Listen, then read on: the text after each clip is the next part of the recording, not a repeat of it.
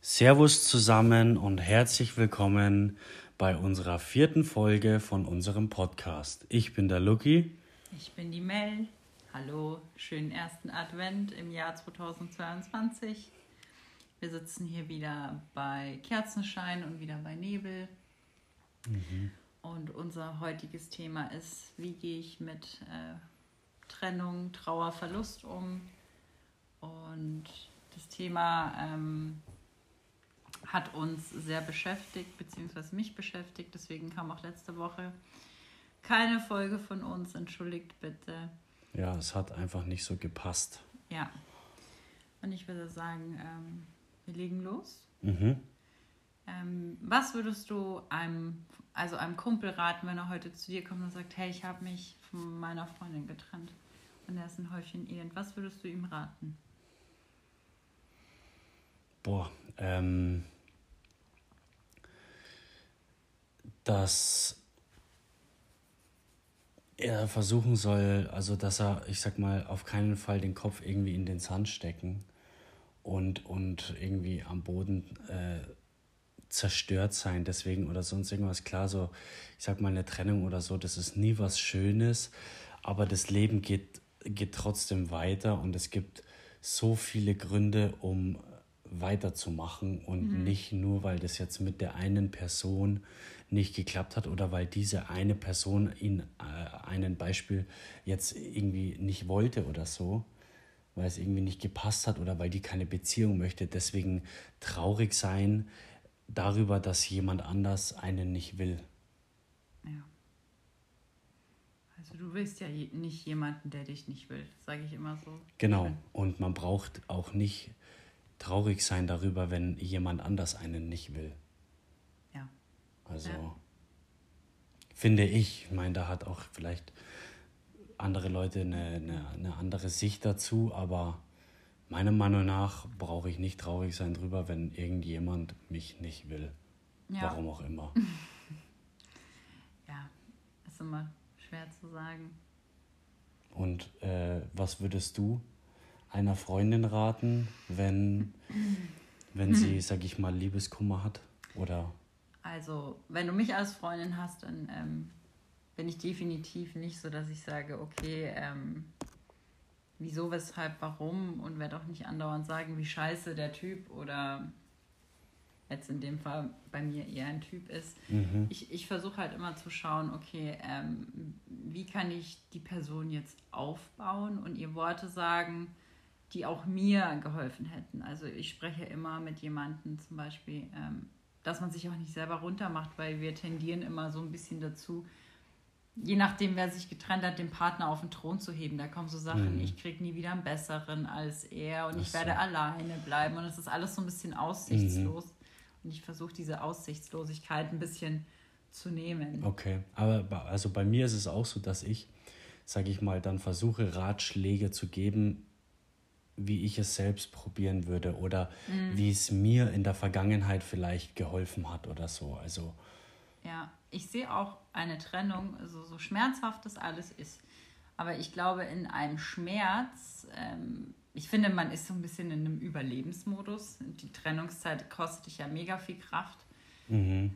Und ich glaube, aus diesem Schmerz kannst du so viel Kraft einfach schöpfen also schöpfen und dich neu erfinden. Ja, auf jeden Fall. Also ich muss sagen, nach jeder Trennung bin ich wirklich gewachsen und wusste dann immer so ein Stück mehr, was ich wollte. Ja. Und es wurde eigentlich immer besser und nicht. Ja, wo die eine Tür zugeht, treten wir fünf andere auf. nee, also es ist, ich sag mal so, vom Partner zu Partner hat sich das echt immer gesteigert. Ja, bis ich dich hatte. Das kann man gar nicht mehr toppen, gell? Danke. Fühle ich mich geschmeichelt. Ja, aber ich sag mal so, diese, diese ganzen Prozesse, wie ich es in, in einer anderen Folge schon mal gesagt hatte, die bereitet dich ja eigentlich vor auf den richtigen Partner. Mhm. Weil es treffen immer zwei Persönlichkeiten aufeinander. Ja. Und so nach einer Trennung weißt du ja dann doch noch mal mehr, was du äh, möchtest. Mhm. Aber auch, ich finde auch, man muss bewusst durch diesen Schmerz gehen. Ja. Also du brauchst es nicht verdrängen. Man sagt ja immer, Männer und Frauen verarbeiten Trennungen anders. Äh, Frauen sind zum Beispiel anfangs immer mega todtraurig mhm. und fangen so, Zeitangaben sind jetzt schwierig, aber fangen so nach drei Monaten an, so hey, scheiß drauf. Wieder zu leben, ja. Und Männer, ist, ähm, am Anfang ist es denen so scheißegal. Und die fangen dann so nach einer längeren Zeit an zu denken, ach doch, sie war ja doch die Beste. Ja. Ja. Ja, also bei mir war es insgesamt auch so, dass ich, sag ich mal, aus jeder Trennung äh, irgendwie trotzdem was, also was gelernt habe, irgendwie so für die Zukunft. Mhm. Auf jeden Fall. Und auch aus, aus jeder Beziehung oder so was gelernt habe, was man ja anders machen kann oder besser machen kann oder man verändert sich auch im Laufe der Jahre einfach. Man wird älter und äh, irgendwie, ja, macht man da schon so die ein oder andere Veränderung mit. Ja, also ich finde, Trennung kann man auch immer als Chance sehen, um sich nochmal neu zu erfinden, um nochmal, ja. sag ich mal, auch seine Hobbys zu finden, je nachdem und dir auch immer bewusst sein, dass du auch ein eigenständiger Mensch bist und dass du ja, auf jeden Fall. Nicht mehr ohne Partner existieren kannst. Nee, das ist, das finde ich sowieso völligen Quatsch äh, wenn dann, ich sag mal, bei manchen ist es ja irgendwie so, die sind dann erstmal völlig am Boden zerstört oder sonst irgendwas, aber du musst erstmal mit dir alleine klarkommen und so. Ja. Das, oder wieder nach einer Trennung ja, alleine klarkommen. Das aber ist ja auch ist. Man, man äh, ist nicht von irgendwem so abhängig oder sonst irgendwas, dass danach gar nichts mehr Ja, geht. manche schon. Also für manche zerbricht ja auch finanziell ähm, so ein bisschen sage ich mal, eine Existenz, weil ähm, du baust dir ja viel zusammen auf, aber ich glaube, eine Trennung, egal ob es jetzt nach zehn Jahren, nach drei Jahren passiert, ist immer schwierig. Ja, ich glaube aber die gesündeste Basis ist, wenn trotzdem beide so ein Stück weit irgendwie, auch wenn man sich gemeinsam was aufbaut, aber es sollten, finde ich, trotzdem ein Stück weit beide so in gewisser Maßen unabhängig voneinander sein. Ja, Dass, genau. Wenn es irgendwann mal vorbei ist, überlebt, überleben beide und stehen beide auf eigenen Füßen und, und haben irgendwie die finanziellen Mittel, äh, um das, um zurechtzukommen und nicht, dass du dann sage ich mal, dass alles im Bach runtergeht. Ja, und was ich auch bei einer Trennung ganz wichtig finde, dein soziales Umfeld. Also ich sag mal, wenn du gute Freunde hast. Ja, Freunde ist ein guter Halt. Ja, die, die ziehen dich da auch wieder raus aus dieser mhm. ähm, Trauerphase. Und da muss ich auch sagen, auch wenn du in einer Beziehung bist, musst du immer darauf achten, deine Freundschaften wirklich zu pflegen, weil ja. die sind da, wenn es hart auf hart kommt. Also gut, du merkst auch dann, wenn nicht deine Freunde sind in solchen schwierigen Zeiten, was aber ja. auch im ersten Moment negativ ist, aber dann noch wieder positiv, weil dann weißt du, wer die richtigen für dich sind. Ja. Also es ist ganz wichtig, ein stabiles Umfeld und dann fühlst du dich auch nie allein und ähm, irgendwie verloren, wenn ja. du ein gutes, stabiles Umfeld hast. Genau, jetzt so, so zusammenfassend, was kann man mit Trennungen was können wir den Leuten so auf dem Weg mitgeben? Ich glaube, eine Trennung ist immer äh, eine Chance, sich auch irgendwie ja vielleicht zu verändern oder eine Chance stärker zu werden. Ja, ein Stück weit erwachsener und ja. ähm, auch mal bewusst durch den Schmerz gehen, weil ich sage immer, du, du ja. kannst nicht lachen, wenn du nicht schon mal geweint hast. Und ich kann wirklich sagen, und das lege ich jedem ans Herz. Es ist schlimm und im ersten Moment geht für einen die Welt unter, aber es geht immer weiter und es wird immer besser. Ja, auf jeden Fall. Also man, man, darf nicht den Kopf in den Sand stellen. Immer weitermachen einfach. Ja. Aufstehen, weitermachen, egal was kommt. Ja, aber auch sich bewusst Zeit für den Schmerz zu geben also auch viel Wein, äh, fünf Kilo Schokolade essen, dass überall die Schokoflecken hängen. Ja. Aber auch dann irgendwann sagen, okay, ich nehme jetzt mal eine Pause von dem Schmerz. Ich ähm, gehe jetzt wieder raus und jetzt fange ich wieder an. Ja. Die einfach auch so eine Deadline zu setzen. Okay, ich habe jetzt so lange ähm, vor mich hingelitten.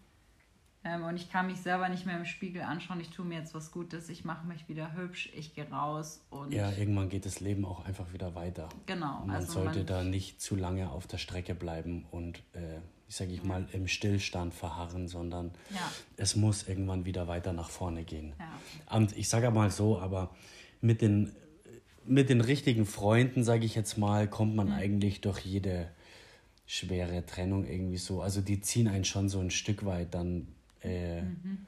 finde ich auch wieder mit oder raus aus dem ganzen Schlamassel. Ja. Manchmal braucht man so ein bisschen einen Schubser oder einen kleinen Tritt, dass man sich wieder ein bisschen vorwärts bewegt. Gut, wenn der Getrennte es auch will. Also ja, es gibt auch dann klar. viele, da kannst du reden, dich auf den Kopf stellen und machen und tun. Die, die hängen halt zu sehr in der alten ja. Beziehung, wollen dann auch nicht wachsen, sage ich Manche mal. Manche siechen so dann vor sich hin, aber ja. ja. Was auch okay ist. ist. Ich glaube, es geht immer vorbei und sobald du einen neuen Partner hast, wie sagt man so schön, eine neue Liebe ist wie ein neues Leben. Ja. Und dann ist eigentlich, sollte der Ex-Partner vergessen sein. Also ja, bei mir ist es zumindest so und auch der Liebe wieder eine Chance geben. Nicht alle mhm. sind scheiße und du brauchst jetzt nicht ähm, misstrauisch gegenüber jedem sein das ist ganz wichtig, dass man das dann wieder ablegt. Ja, auf jeden Fall. Egal, ob du betrogen wurdest, ob dies oder jenes passiert, du solltest dann auch wieder das Vertrauen in einen neuen Menschen finden. Also finde ich.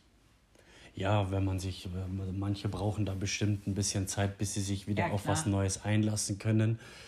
Aber wenn man das nicht überstürzt und ich sag mal dann mit dem neuen Partner gemeinsam diesen Weg geht und der auch der braucht natürlich auch das Verständnis und auch das gewisse zwischenmenschliche Feingefühl dafür, dass er sagt, okay, die Person oder mit dem Mädel, mit dem ich da gerade am Anbandeln bin, die hatte in der Vergangenheit jetzt irgendwie die letzte Trennung war sehr, sehr schwer und sie würde es gern das alles ruhig angehen lassen, dann, dann, wenn man das gemeinsam macht, nur man muss von Anfang an da gleich offen äh, drüber reden. Finde ich auch, ja. ja.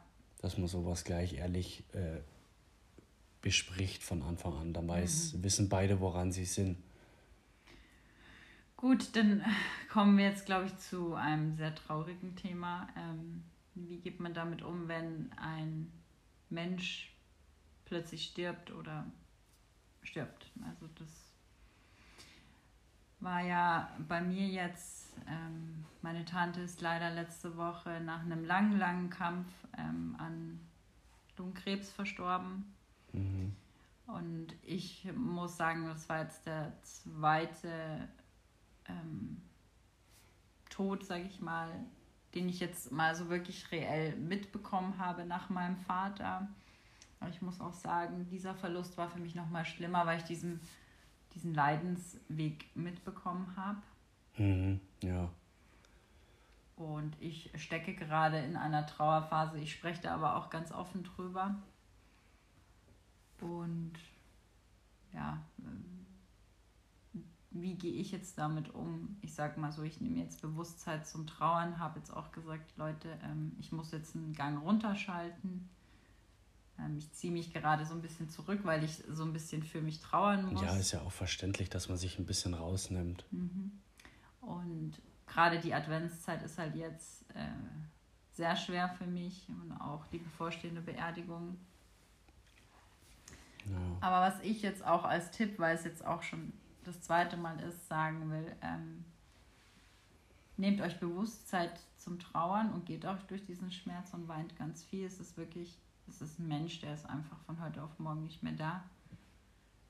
Und behaltet ihn in guter Erinnerung, auf jeden Fall. Mhm. Und holt auch, euch auch immer diese schönen Erinnerungen an diesen Menschen hoch. Also mir hilft es ganz viel und auch Zeit für mich und auch Bücher zu lesen. Und ähm, ich stürze mich gerade extrem in Sport. Mhm, das hilft. Also, ja. oder sagen wir so, was heißt das hilft? Das hilft allgemein nicht, aber es hilft, bei manchen hilft es eben. Sport ja. ist ein, ein ganz gutes Ventil. Ja, und drüber zu sprechen, auch mit gewissen Personen. Ja also ich bin so ein Mensch, ich spreche da ganz offen und ich habe auch, ähm, als ich also beim Yoga-Unterricht, also es war ja ein Tag, nachdem sie verstorben ist, bin ich dann zum Unterricht und habe gesagt, hey, heute ist nicht so mein Tag, auch ehrlich sagen, okay, mir geht es jetzt einfach nicht gut und das nicht überspielen. Nee, aber die Leute, wenn man dann sowas sagt, dann, ich sag mal, die meisten haben ja dann eh auch Verständnis dafür. Ja. Und also in meinem Umfeld, sag ich mal, oder es ist ja unser gemeinsames Umfeld auch, ähm, ja. Also nicht alle, aber die meisten. Ja, denke ich auch auf jeden Fall. Wenn man sowas offen und ehrlich sagt, dann. Ja, es ist auch nicht, ähm, viele denken auch, man will immer irgendwie Mitleid schenken wenn man darüber schreibt oder spricht. Also habe ich so erlebt. Okay. Aber für mich ist das irgendwie auch so drüber zu schreiben oder drüber zu sprechen, ist für mich so ein Weg zum Verarbeiten. Wollte ich gerade sagen. Ist ja auch ja. irgendwie eine Art, das Ganze zu verarbeiten. Ja, ja, das stimmt. Und dass diese Person auch ein Stück weit nicht vergessen wird. Das ist mir immer ganz wichtig. Ja. Wie gehst du damit um? Also du hast es ja auch schon mal erlebt. Ja, bei mir ist ja äh, die Mutter damals verstorben, als ich noch 13 war und mein Bruder 17. Mhm. Und ja, das war auch damals ein totaler Schock irgendwie und keine Ahnung, jetzt so zu, also so richtig begreifen tut man das oder so richtig begriffen habe ich das erst dann irgendwie relativ spät oder das hat ziemlich lang bei mir gedauert. Somit, weiß ich nicht, je älter ich wurde, desto mehr und anders habe ich da irgendwie drüber nachgedacht und dann war ich so 17, 18, 19 irgendwie so in dem Dreh und dann wird einem das erst so richtig bewusst. Also damals zum Beispiel, als das passiert ist, ähm,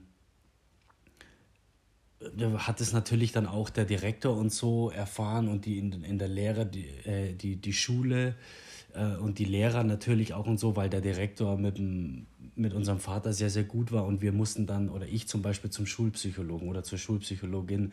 und ich weiß heute noch, dass ich dort war.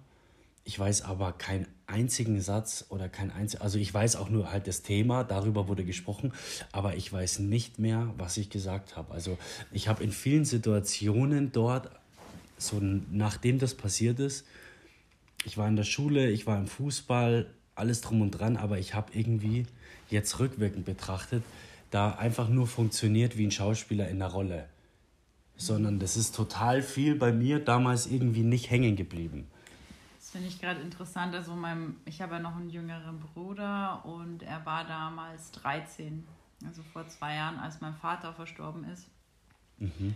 Und ich habe mir dann auch gedacht, der war so tough und der, ich glaube, so Kinder sind so ein bisschen Meister im Verdrängen, dass das mhm. erst so irgendwann später im Erwachsenenalter. Ja, ja. Ich habe da auch zu dem Zeitpunkt oder die Jahre danach, sage ich mal, so bis ich eigentlich ab dem Zeitpunkt, wo ich, ich sag mal, laut Pass volljährig war, auch kaum darüber gesprochen irgendwie oder so. Und wenn ich halt da mal mit der Tante oder so jemanden darüber gesprochen habe, dann natürlich auch zum Heulen und sowas angefangen, aber sonst kaum. Mhm.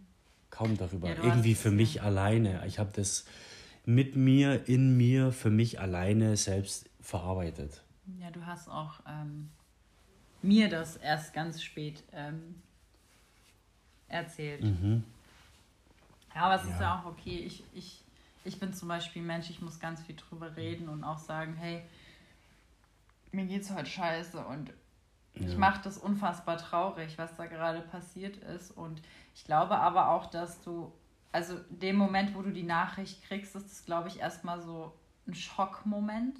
Ja. So ein richtiger Schock, was ist da gerade passiert. Und dann überkommt dich die Trauer, dass du mhm. weinst, aber realisieren tust du das wirklich, dass diese Person, also zumindest bei mir ist es so, dass diese Person einfach nicht wiederkommt. Und ich sage mir immer zum Beispiel, mein Papa und meine Tante, die sind jetzt im Urlaub.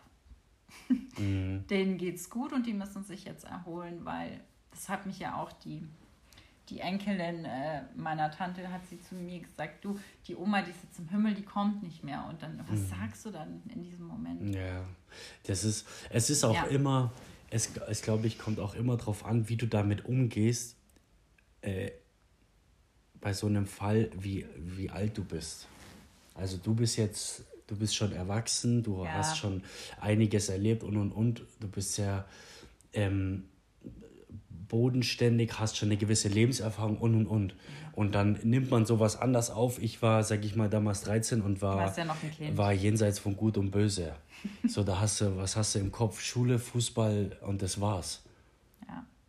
Und du ja. kannst froh sein, wenn du in der Früh weißt, wie du heißt. So ungefähr. Und in welche Schule du musst. Ja, wirklich.